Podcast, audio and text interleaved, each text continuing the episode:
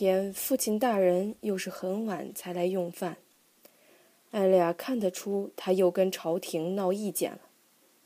当埃德施塔克大跨步走进小厅的时候，晚餐的第一道菜，那锅浓稠的南瓜甜汤早已被撤下桌去。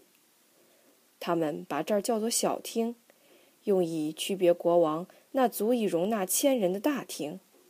话虽如此，这里却也不小。这是一间有着高耸圆顶的狭长房间，长凳上坐得下两百号人。大人，父亲进来时，乔里开口说：“他站起来，其余的侍卫也立即起身。他们个个穿着厚重的灰羊毛滚白缎边的新斗篷，褶层上绣了一只银手，表示他们是首相的贴身护卫。由于总共才五十人，因此长凳显得空荡荡的。坐下吧。”埃德史塔克道。我很高兴，这城里就你们还有点常识，至少知道先开动。他示意大家继续用餐。侍者端出一盘盘用蒜头和草药包裹的烤排骨。老爷，外面人人都在传说要举办一场比武大会。乔里坐回位子。听说全国各地的骑士都会前来，为您的荣誉而战。庆祝您走马上任，艾莉亚看得出父亲对此不甚高兴。他们怎么不说这是我最不愿见到的事？三傻的眼睛睁得跟盘子一样大。比武大会，他吸了口气。他坐在莫丹修女和珍妮普尔中间，在不引起父亲注意的范围内，尽可能离艾莉亚远远的。父亲大人，我们可以去吗？三傻，你知道我对这件事的看法。这档蠢事分明是劳勃自己的主意，我帮他筹办也就算了，还得假装受宠若惊。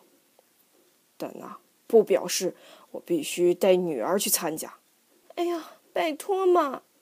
三傻说：“人家好想去。”莫丹修女开口：“老爷，届时弥塞拉公主也会出席。”而她年纪比三傻小姐还小，遇到这种盛事，宫廷里的侍女们都应该出席。更何况这届比武大会以您之名举办的，您的家人若不到场，可能有些不妥。父亲神色痛苦。我想也是。也罢，三傻，我就帮你安排个座位。他看看艾莉亚。帮你们两个都弄个座位，我才没兴趣参加什么无聊的比武会呢。艾莉亚说：“她知道，Joffrey 王子到时候一定也在场，而他恨死 Joffrey 王子了。”三傻昂头道：“这会是一场盛况空前的庆祝，本来也没人希望你参加。”父亲听了，满脸怒容：“够了，三傻，再说下去。”小心我改变主意！我已经被你们俩没完没了的争吵给烦死了。再怎么说，你们都是亲姐妹，我希望你们像亲姐妹一样相亲相爱，知道了吗？三傻咬着嘴唇，点点头。艾莉亚低头，不快地盯着眼前的餐盘，感觉到泪水刺痛眼睛。他愤怒地抹掉眼泪，决心不要哭。四周。只剩下刀叉碰触的声音。很抱歉，父亲对全桌的人说：“今晚我没什么胃口。”说完，他便走出小厅。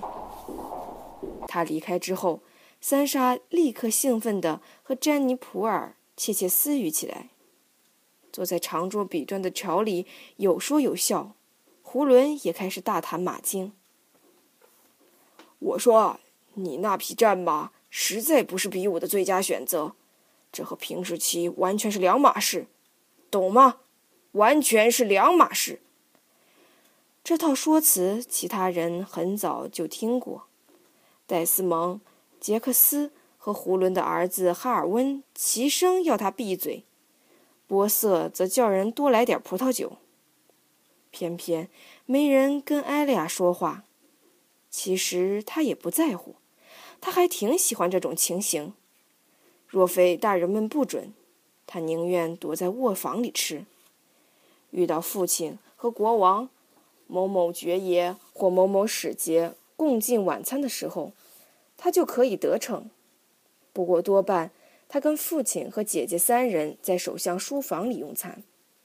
每当这种时候，艾利亚最想念哥哥弟弟。他想取笑布兰，想跟小瑞肯玩闹，想让罗伯含笑看着自己。他想要琼恩弄乱他的头发，叫他我的小妹，然后和他异口同声说出一句话。如今他只有三傻为伴，但除非父亲逼迫，否则三傻一句话都不和他讲。从前在林东城，他们常在城堡大厅用餐。父亲总是说，做领主的必须要和手下一同进食，如此才能留住他们的心。你不但要了解自己的部下，有次他听父亲这么对罗伯说，还必须让他们也了解你。别想叫你的手下为一个他们所不认识的人卖命。在林东城，他总会在自己的餐桌上特别留出一个座位。每晚请来不同的人。如果请来维扬普尔，谈的便是财务状况、粮食补给和仆人们的事。下次若换成密肯，父亲便会听他分析盔甲宝剑，解说炼钢打铁时风炉的热度。有时候，则是三句不离养马的囫囵，管理图书室的柴尔修士，或是乔里和罗德利克叔侄，甚至。是最会说故事的老奶妈。艾莉亚最喜欢坐在父亲桌边听他们说话，她也喜欢听坐在下方长凳上的人们说话。坚毅粗鲁的自由骑手，彬彬有礼的成年骑士，口无遮拦的年轻侍从，饱经风霜的沙场老兵。以前，他常朝他们丢雪球，或帮他们从厨房里夹带馅饼。他们的妻子会烤饼给他吃，他则替他们的宝宝起名字，和他们的孩子玩美女野兽，比赛寻宝，做城堡游戏。胖汤姆老爱叫他“捣蛋鬼艾利亚”，因为他说他老是跑来跑去。他喜欢这个绰号，远胜过“马脸艾利亚”。只可惜，那都是发生在林东城的事。仿佛是另一个世界。现在，一切都变了。说来，今天是他们抵达君临以来头一次和下人一同用餐。艾利亚却恨透了这种安排，他恨透了其他人说话的声音，恨透了他们开怀大笑的方式，以及他们所说的故事。他们曾经是他的朋友，与他们为伍曾让他很有安全感。如今他知道，这全是假的。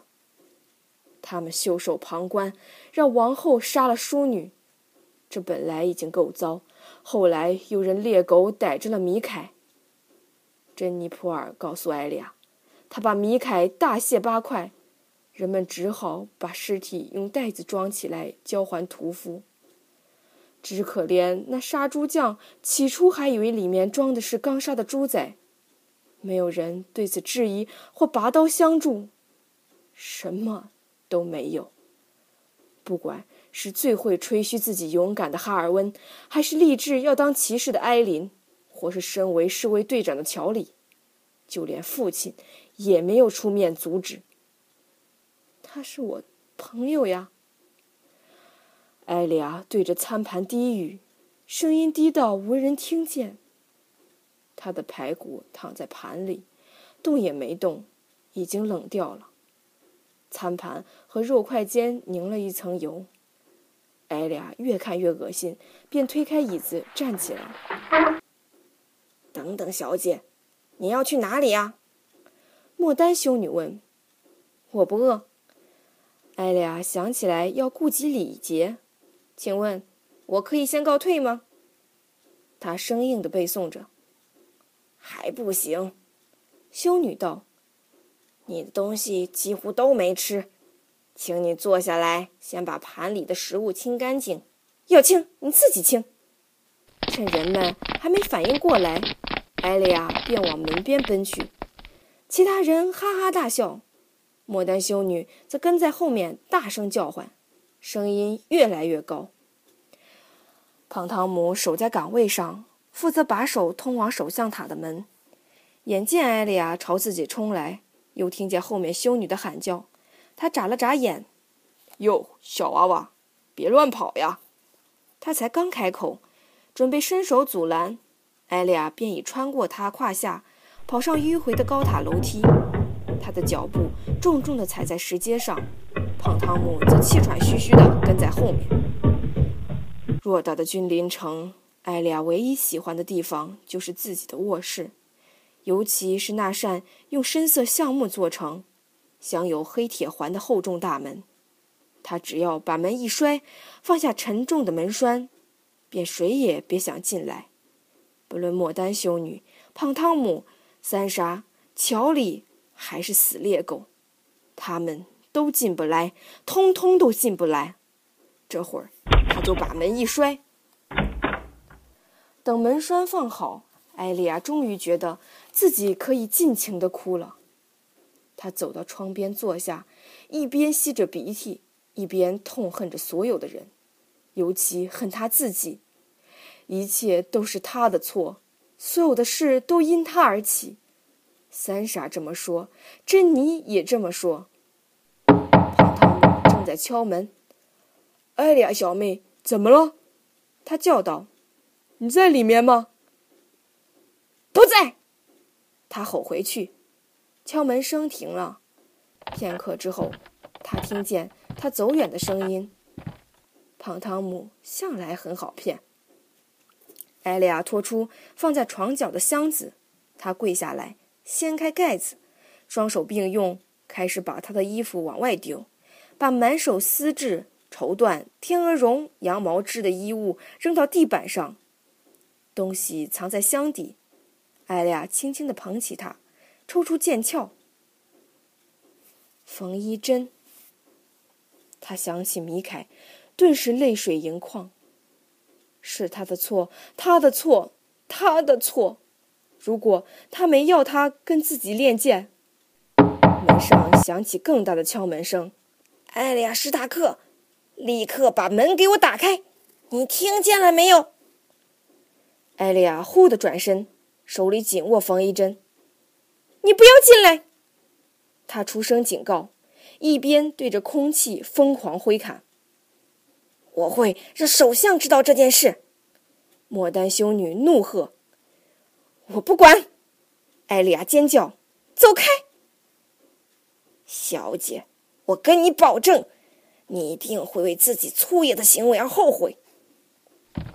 艾莉亚在门边侧耳倾听，直到听见修女渐行渐远的脚步声。她又回到窗边，手里握着缝衣针，朝下方的庭院望去。要是他能像布兰一样爬上爬下就好了，他心想。那么他就能爬出窗户，爬下高塔，逃离这个烂地方，远离三杀、莫丹修女和 Joffrey 王子，远离所有人，顺便从厨房偷点吃的，带上缝衣针、上好的靴子，外加一件保暖的斗篷。他可以在三叉戟和下游的森林里找到娜美利亚，然后。他们就可以一起回林东城，或跑到长城去找琼恩了。他发现自己好希望琼恩此刻在自己身边，那样他就不会觉得这么孤单了。轻轻的敲门声将艾莉亚从他的脱逃梦里拉回现实。艾莉亚，父亲唤道：“开门吧，我们需要谈谈。”艾莉亚穿过房间，举起门栓。只见父亲独自一人站在门外，那样子，与其说是生气，毋宁说是悲伤，这却让艾莉亚更难过。我可以进来吗？艾莉亚点点头，羞愧的垂下视线。父亲关上门：“那把剑是谁的？我的。艾利亚忘了，缝衣针还握在自己手里。给我。艾莉亚心不甘情不愿地交出剑，心里嘀咕：不知还有没有机会再握起它。父亲就着光反复翻转，审视剑锋的两面，然后用拇指测量锐利程度。这是杀手用的剑，他说。但我似乎认得铸剑人的记号，这是密肯打的。艾利亚知道骗不过他，只好低下头。埃德史塔克公爵叹气道：“唉，我九岁大的女儿从我自家的武器炉中拿到武器，我却毫不知情。首相的职责是管理七大王国，结果我连自己家里都管不好。艾利亚，你怎么弄到这把剑的？从哪儿弄来的？”艾利亚咬着嘴唇，不发一语。他绝不出卖琼恩，即使是对父亲大人也一样。过了半晌，父亲说：“其实你说不说都没差。”他低下头，沉重地看着手中的剑。这可不是小孩子玩具，女孩子家尤其不该碰。要是莫丹修女知道你在玩剑，她会怎么说？我才不是玩剑呢！艾利亚坚持。而且，我恨魔丹修女。够了！父亲的语气严厉而坚定。修女只是尽她的职责本分。天知道，你让这可怜女人吃了多少苦头。你母亲和我请她教导你成为淑女，这根本就是件不可能完成的任务。我又不想变成淑女！艾莉亚怒道。真该现在就用膝盖把这玩意儿折断，终止这场闹剧。缝衣针不会断的，艾利亚不服气地说。然而他知道自己的口气颇为心虚。他还有名字，父亲叹道：“啊，艾利亚，我的孩子，你有股特别的野性。你的祖父称之为奔狼之血。莱安娜有那么一点。”我哥哥布兰登则更多，结果两人都英年早逝。艾利亚从他的话音里听出了哀伤。他鲜少谈及自己的父亲和兄妹，他们都在他出生前就过世了。当初若是你祖父答应，莱安娜大概也会舞刀弄剑。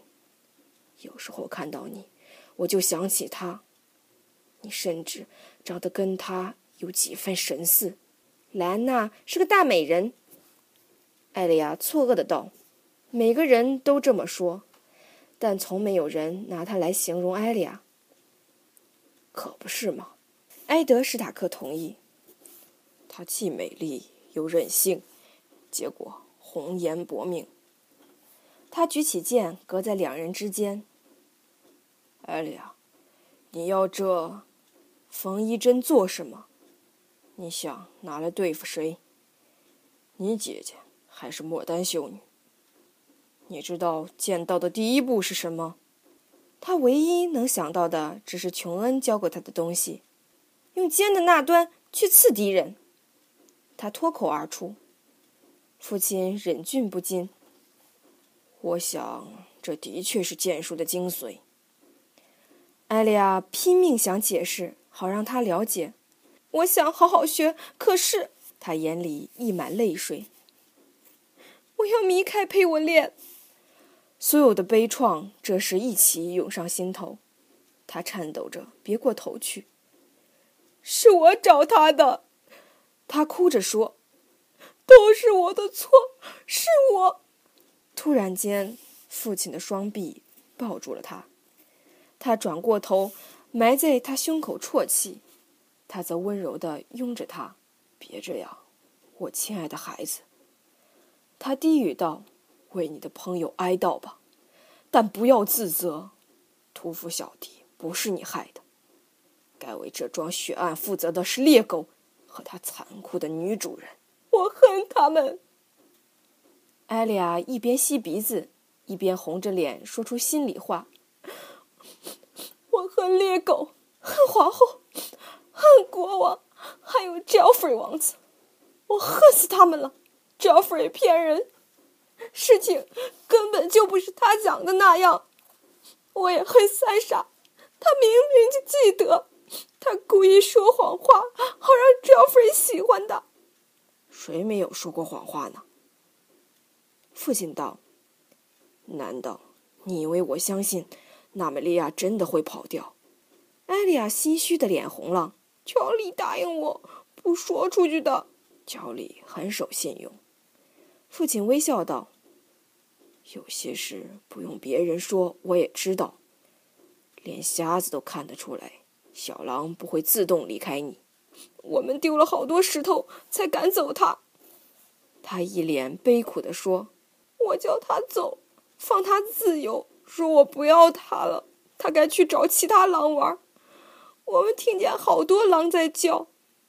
乔里说森林里猎物很多，他可以去追捕野鹿，可他偏偏要跟着我们，最后我们才不得不丢石头赶他。我打中他两次，他边哀嚎边看着我，我觉得好羞耻，但这样做是正确的，对不对？不然皇后会杀了他。你做的没错，父亲说。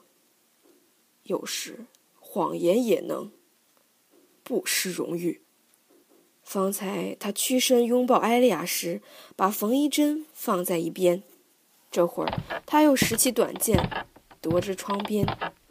他在那里驻足片刻，视线穿过广场，望向远方。等他回过头来，眼里满是思绪。他在窗边坐下，把缝衣针平放膝上。艾丽亚，坐下来。有些事，我要试着跟你解释清楚。他不安的在床边坐下。年纪还太小，本不该让你分担我所有的忧虑。他告诉他。但是，你是林东城史塔克家族的一份子，你也知道我们的族语。林东将至，艾利亚轻声道：“是的，艰苦而残酷的时代即将来临。”父亲说：“我们在三叉戟河上尝到了这种滋味。”孩子，布兰坠楼时也是。你生于漫长的盛夏时节，我亲爱的好孩子，至今还未经历其他季节。然而现在，冬天真的要来了。艾丽亚，不论何时何地，我要你牢牢记住我们的家徽。冰原狼。他边说边想起娜美利亚，不由得缩起膝盖，靠着胸膛，害怕了起来。孩子，让我来说说关于狼的意识。当大雪降下，冷风吹起，独行狼死，群聚狼生。夏天时可以争吵，但一到冬天，我们便必须保卫彼此，相互温暖，共享力量。所以，假如你真要恨艾莉亚，就恨那些会真正伤害我们的人。莫丹修女是个好女人，而三傻，三傻她再怎么说也是你姐姐。你们俩或许有天壤之别，但体内终究流着相同的血液。你需要他，他也同样需要你，而我则需要你们两个。老天保佑！他的话听起来好疲倦，听得艾丽亚好心酸。我不恨三傻，他告诉他。不是真的恨他，这起码是半句实话。我并非有意吓你，然而我也不想骗你，孩子。我们来到了一个黑暗危险的地方，这里不是林东城，有太多敌人想置我们于死地。我们不能自相残杀。你在老家时的任性胡为、种种撒气、乱跑和不听话，都是夏天里小孩子的把戏。此时此地，冬天马上就要来到，断不能与从前相提并论。如今，该是你长大的时候了。我会的，艾莉亚发誓。他从没有像此刻这么爱他。我也会变强壮，变得跟罗伯一样强壮。他把缝衣针递给他，剑柄在前，拿去吧。他惊讶地盯着剑，半晌都不敢碰，生怕自己一伸手，剑又被拿走。只听父亲说：“拿，这是你的了。”他这才伸手接过。我可以留着吗？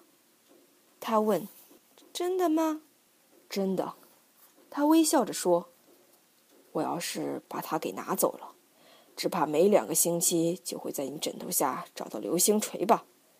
算了，无论你多生气，别拿剑刺你姐姐就好。”“我不会，我保证不会。”艾莉亚紧紧地把缝衣针包在胸前，目送父亲离去。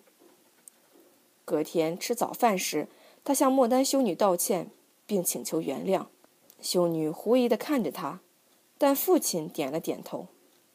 三天后的中午，父亲的管家维扬普尔把艾利亚带去小厅。餐桌业已拆除，长凳也推至墙边，小厅里空荡荡的。突然，有个陌生的声音说：“小子，你迟到了。”然后，一个身形清硕、生着鹰钩大鼻的光头男子。